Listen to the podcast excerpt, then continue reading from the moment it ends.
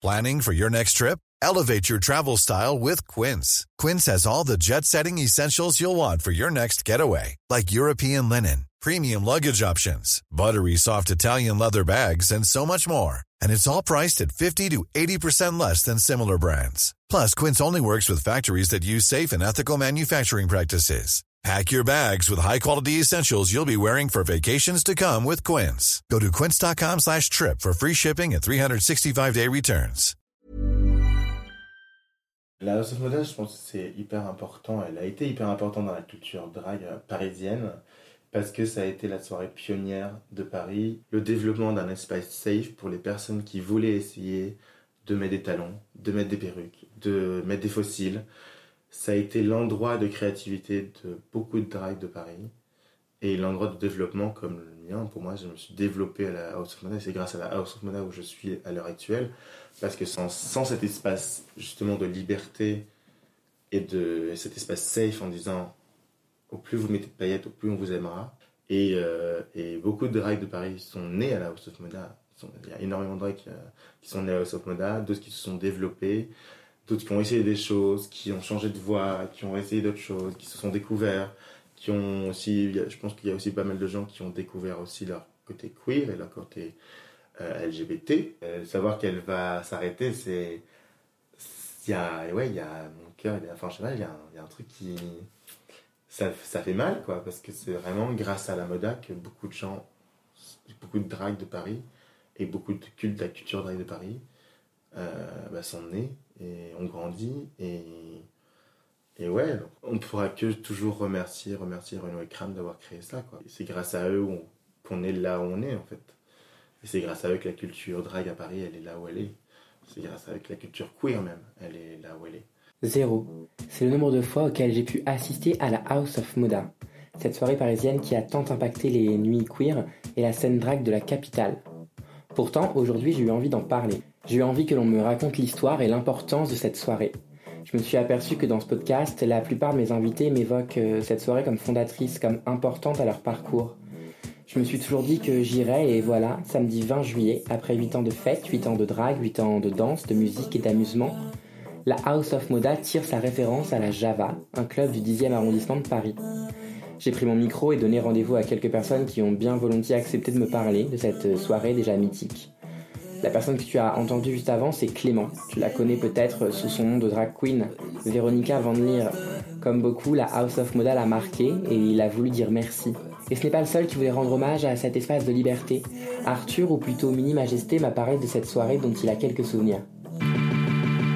La House of Moda, ça représente pour moi mes premières soirées drag. C'est là où Mini Majesté a commencé à sortir. Et la première année où je suis drag, avant que je commence à avoir des bookings, euh, Minima sortait que au House of Moda parce que c'était l'endroit safe par excellence où tu pouvais t'exprimer comme tu voulais. La House of Moda, c'est un chapitre primordial de la vie des drags. Il va y avoir vraiment la génération drag qui a connu la House of Moda et la génération qui l'a pas connue. C'est-à-dire que tous les mois, entre copines et copains drag, on se retrouvait là-bas, quoi. C'était, euh, chacun avait, chacun faisait sa vie pendant le mois, on se voyait, on se voyait pas, mais on était sûr qu'on allait se voir à la prochaine House of Moda à la fin du mois, quoi. C'était euh, le sanctuaire familial de, de toutes les dragues. Ça devait être en octobre 2015, c'était la House of Moda montée des marches. Où euh, moi, donc c'était ma première sortie à Paris. J'étais sorti qu'une fois avant à Lyon. Et donc on m'avait dit, ah ça, il faut absolument que tu ailles là, ok, House of Moda montée des marches. Et euh, bon, me dis, ah, je vais être splendide, je vais m'acheter une robe de bal, euh, pour la montée des marches, ça va être canne, gna gna gna gna. Et c'est là que j'ai appris euh, que le drag pouvait être camp aussi et drôle quand j'ai vu Enza Fragola en littéralement une montée des marches. C'est-à-dire qu'elle avait quand même des marches sur sa robe. C'était incroyable. Et là, je me suis dit, oh merde, j'ai encore beaucoup à apprendre. j'ai appris tellement. Non, mais en plus, j'ai tellement d'autres anecdotes d'House of. Il s'est passé tellement de choses. Il y en a une, je suis même pas rentré tellement j'étais bourré. J'ai de foncer euh, dans le vigile pour, pour qu'il me laisse passer. Ça marche pas. La Futuristica, c'était incroyable. La première moda à laquelle j'ai performé, la Fight Club, euh, c'était oufissime c'est des soirées de référence, vraiment. Des souvenirs et pas mal de non-souvenirs aussi, parce que j'aime beaucoup l'alcool. Souvent en fin de soirée, c'est un petit peu flou. Mais merci de nous permettre d'être safe dans un lieu comme ça parce que j'étais en talent de 15, en drague. Euh, si jamais je trébuchais, si, si, si, je titubais un petit peu et si j'étais bourré, euh, c'était un endroit safe. Et ça s'est bien senti parce que je me suis déjà fait euh, agresser plusieurs fois à des sorties de House of Moda, donc dans la rue, alors que dans le club, j'étais safe. Puis j'ai aussi interrogé Adeline Journet, elle est rédactrice en chef du génial Hibou, le magazine des nuits sauvages depuis trois ans. Elle a connu la House of Moda en tant que clubeuse, puis a évoqué également les retours qu'elle a pu avoir sur son magazine que pour moi, ce monde à l'époque, c'était un monde complètement nouveau. J'y connaissais strictement rien. Euh, c'était euh, c'était un peu comme un petit rêve éveillé. Même si je me suis jamais, j'ai jamais fait, enfin, je me suis jamais euh, fait de d'outfit pour l'occasion. j'ai jamais trop suivi les thèmes parce que mes copains les suivaient, mes copines aussi. Mais moi, je me sentais toujours un peu ah non mais je suis pas légitime pour. Mais pour autant, on m'a jamais fait sentir ce truc. On m'a jamais dit ah, ah, toi t'es pas looké, euh, dégage. C'est toujours hyper bienveillant et voilà, si t'étais looké, tu rentrais gratuitement à l'époque, je crois. Euh, maintenant, bon, je crois que c'est toujours la même chose. Mais à l'époque, c'était nouveau. En fait, c'était surtout rafraîchissant parce qu'il n'y avait pas beaucoup de soirées. Il y avait la flash cocotte. Et c'est tout en fait. De, ce dont je me rappelle, il y avait peut-être autre chose, mais euh, les deux seules soirées auxquelles j'allais à l'époque, c'était Flash Cocotte et House of Moda. et pour autant, c'était plus pédé que Gwyn, mais je m'y sentais trop bien. Donc c'est là où je me suis dit, c'est ça le queer, quoi. C'est un peu ce monde où il euh, n'y a, pas de, pas de frontière entre les gens et tout le monde s'accepte et, c'est plutôt agréable la nuit. Et du coup, ça change. Enfin, c'était assez nouveau à cette époque pour toi Ouais, bah, c'était complètement nouveau. C'était nouveau pour moi, mais c'était nouveau pour mes potes, c'était nouveau pour, euh, pour Paris. Ça a montré aux gens que le drag, euh, c'était pas juste au Queen et c'était pas juste de la déco, c'est surtout pas de la déco d'ailleurs. Euh, pendant longtemps, euh, le drag c'était considéré par la société comme un truc d'animation, de déco, de... c'était dans le paysage euh, clubbing avec. Enfin, oui, je prends l'exemple du Queen. Et puis bah voilà, la soft moda ça a fait. Ça a montré aux gens que c'était une culture, que c'était un art, que c'était une façon de vivre, et qu'il n'y avait rien de déviant là-dedans. Qu'à la limite, c'est déviant, bah c'est génial. En fait, la déviance, elle est cool. Mhm. C'est déviant par rapport à la société, mais c'est ça qui fait avancer les, choses et les mœurs. Beaucoup de talons cassés, beaucoup de chutes. C'est souvent les plus drôles. En vrai, les dégifs de, la House of Moda, euh, c'est au tout début quand on a commencé, c'était souvent les plus drôles, où il, se passe toujours des trucs complètement absurdes et hilarants. Euh, parce que voilà, c'est un monde où les gens aiment bien aussi se, se prennent au sérieux, mais pas trop. Ils savent euh, user d'autodérision et ça fait du bien, quoi ça change du clubbing traditionnel où les gens se prennent trop au sérieux et euh, ne savent pas trop rigoler. C'est la fin d'un truc très famille surtout, euh, très engagé sur plein de, plein de sujets. Et du coup, ça, va, il, va manquer quelque chose, on va dire. Il va manquer quelque chose à Paris. Après, ils ont donné naissance à des bébés entre temps. Euh, ben voilà, tout le monde connaît, la kindergarten. Euh, c'est un de leurs bébés pour moi. Euh, les, les, clubbers de, de, la House of Moda, euh, qui étaient très jeunes à l'époque, ont créé la kindergarten et ils ont été inspirés par la House of Moda. Ça a donné naissance à ce genre de, de nouvelles soirées où l'accent est plus mis sur le club kit, sur la nouvelle façon d'être drague, etc. Pour moi, c'est une fin, c'est pas une fin malheureuse, quoi. Bien sûr, il va manquer la House of Moda, mais elle aura existé. S'ils ont envie d'arrêter maintenant, euh, peut-être qu'ils vont donner naissance à d'autres trucs, hein, qui seront les bébés de la House of Moda. Et moi, je suis assez, euh, assez euh, hâte de savoir ce qu'ils, vont faire après, quoi. Parce qu'ils sont pleins d'idées, ils ont toujours des, idées plus folles les unes que les autres. Et, ils font partie des organes les plus influents et les plus créatifs de, de la nuit parisienne. Donc, je me fais pas de soucis pour eux. Ils, ce sont les créateurs de la House of Moda. Ils s'appellent Renaud et Kram et j'ai eu la chance de pouvoir discuter avec eux de cette soirée mythique qu'est la House of Moda pour toute une génération queer de Paris. L'idée euh, euh, de base avec Renaud et deux autres euh, amis, c'était de, mettre en avant notre goût pour le look, pour le, concept de look dans les soirées, l'extravagance, etc. C'était ça le cœur du truc, d'associer. On, on, était deux créateurs de fringues dans le groupe, d'associer ce goût pour la mode et ce goût pour la nuit qui se concrétise par une tenue folle et euh, diva, diva, diva. Les premières éditions, c'était plus euh, inspiré des, euh, du voguing, on va dire. On voulait constituer des houses avec des groupes, qui se fassent des battles entre eux. Donc bien sûr, chaque house est identifié par un nom, par un look tout. Pas au bout d'un an peut-être, on a décidé de, de, mettre des thèmes à nos soirées pour justement que ce soit plus facile euh, pour les gens de venir euh, avec un look précis pour le coup. L'idée c'était de renouveler euh, à chaque édition l'intérêt pour la soirée, mm. qui est la partie musicale avec des DJ pointus qui changeaient tout le temps, etc. Mais aussi une, une, raison de une raison de se casser le cul pour, pour la soirée, quoi. De ne pas venir juste en, tant que consommateur, mais d'être, de se créer son personnage. Et rien de mieux pour se créer son personnage que d'avoir une, un pitch, quoi, une, ébauche de scénario, un titre. Mm. Euh, et on a toujours euh, fait attention à, plus que des dress codes, c'était aussi des, des, titres de soirée, euh, comme si chaque soirée était un, un, roman ou un film dont on allait écrire l'histoire tous ensemble en improvisant pendant 6 heures. Ce qui est marrant avec le, phénomène drag queen, c'est que c'est quelque chose qu'on n'avait pas anticipé, nous. On n'a pas créé une soirée drag queen, on a créé une soirée sur le look, sur l'extravagance. Et c'était une époque, en 2011, où euh, il y avait pas, il y avait très très peu de drag queen à Paris. C'était pas, euh, c'était pas la mode à, cette époque-là en fait. C'est euh, véritablement les drag queens ou les gens qui ont envie, qui ont eu envie de se lancer là-dedans, qui se sont emparés la soirée et qui ont fait de la zone moda ce qu'elle est devenue, c'est-à-dire beaucoup plus que des gens simplement lookés, mm. des gens mais complètement euh, euh, euh, extravagants bien sûr et, très sophistiqués et qui ont suivi le thème de manière très pointue, très artistique, mm. poétique parfois. Et ça, c'est une chance qu'on a eue, quoi. C'est-à-dire, surtout moi qui suis pas du tout drag queen qui sait rien faire de mes mains, etc., que, que je peux pas me maquiller. Tu t'améliores, ça va. Je m'améliore, ouais.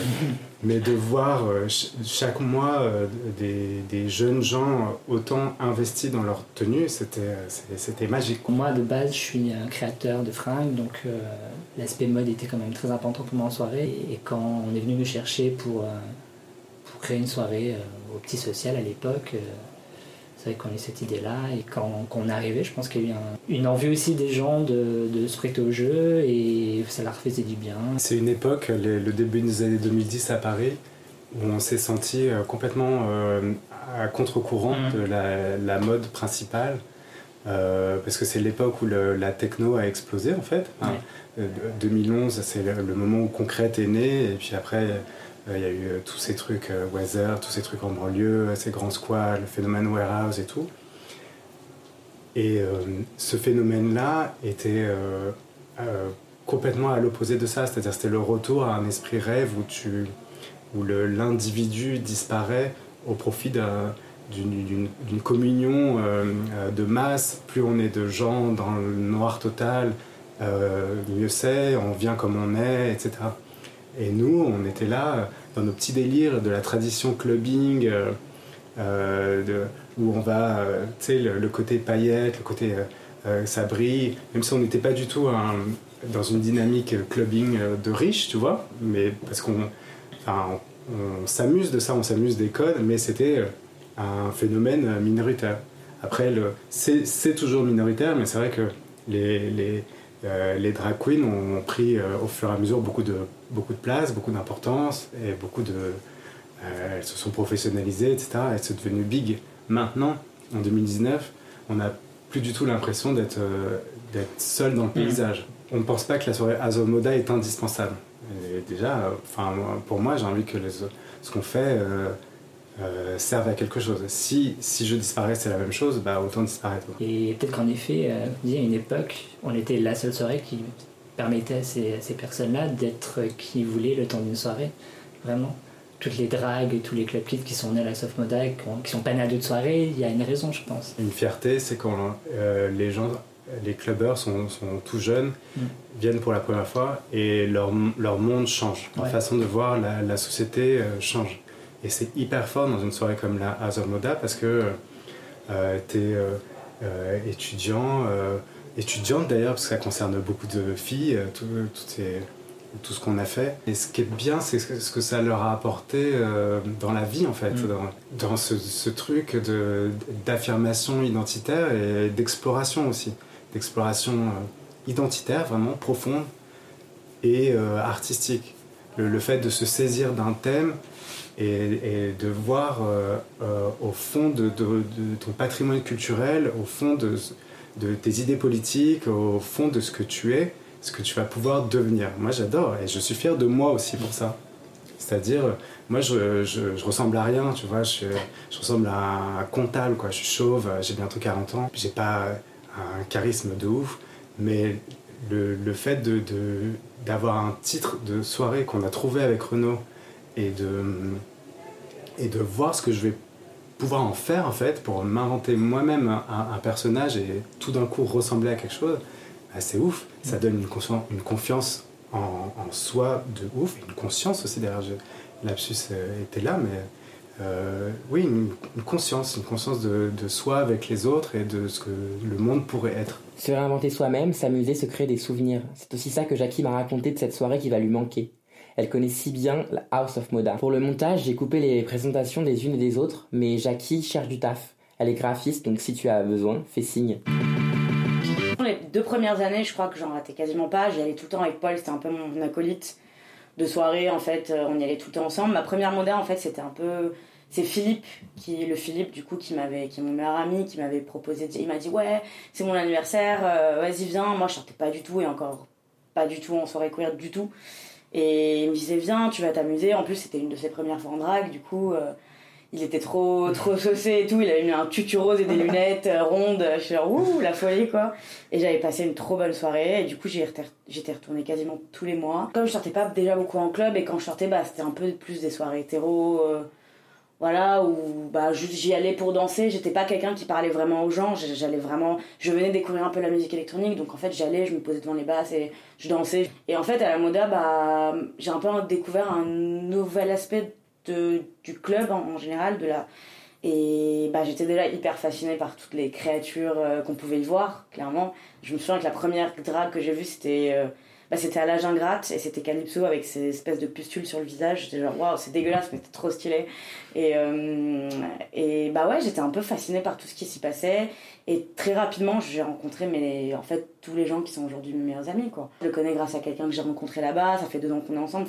C'est c'est vraiment une soirée, même au niveau de la confiance en moi, qui m'a énormément apporté. Quoi. Franchement, euh, bah merci en fait. Merci pour ce qu'ils sont. Même si, voilà, euh, Kram a son petit, son petit caractère euh, à lui, il m'a toujours fait marrer. Je suis même tombée amoureuse de lui une soirée, enfin, l'espace d'une soirée, une fois, je me souviens. Et Renaud m'avait dit d'aller lui dire, bon j'étais ivre morte évidemment, tu vois, mais genre, j'ai dit ouais je suis amoureuse de, de Kram. Et bah je leur souhaite le plein de bonheur et je souhaite vraiment qu'il fasse des choses aussi belles après la moda. Même si je pense que ça va être difficile parce que pour moi c'était vraiment la perfection, la moda. Genre pour moi c'est vraiment euh, ce qui a déclenché quasiment tout ce qui se passe euh, au niveau queer à Paris. Enfin, en tout cas de, du groupe d'amis euh, que, que j'ai. Bah moi celle qui me faisait toujours rire c'était Enza Fragola. Hein. Elles étaient toutes belles en soi mais Enza c'était c'était au-delà de la beauté, c'était pas forcément beau, c'était juste drôle. Enfin, c'est-à-dire que quand je la voyais, j'étais genre putain, mais je m'attendais tout sauf à ça, quoi. Parce que, ouais, elle avait un peu le, ce côté de bah, je prends vraiment le thème à la lettre, quoi. Monter des marches, c'était littéralement des marches, et ça, par exemple, bah, ça me marquera toujours, quoi. Merci à elles et eux d'être passés au micro de Flamboyante. Si tu es proche de Paris ce samedi 20 juillet, alors viens t'amuser à la dernière qui a lieu à la Java, on s'y croisera probablement. Toi, moi et certaines personnes que tu as pu entendre dans Flamboyante et que tu entendras prochainement. House of Moda, les adieux d'une diva. Merci d'avoir écouté Flamboyante, un podcast produit par Mauvaise Tête. Tu as pu entendre Nelson Beer qui a accepté d'être le générique de l'émission. Je suis si heureux de voir que vous êtes de plus en plus d'auditeurs à passer par là. Tu peux nous retrouver sur les réseaux sociaux. N'hésite pas à t'abonner à Flamboyante sur ta plateforme de podcast pour ne pas louper le prochain épisode. À très très vite. Intense passion.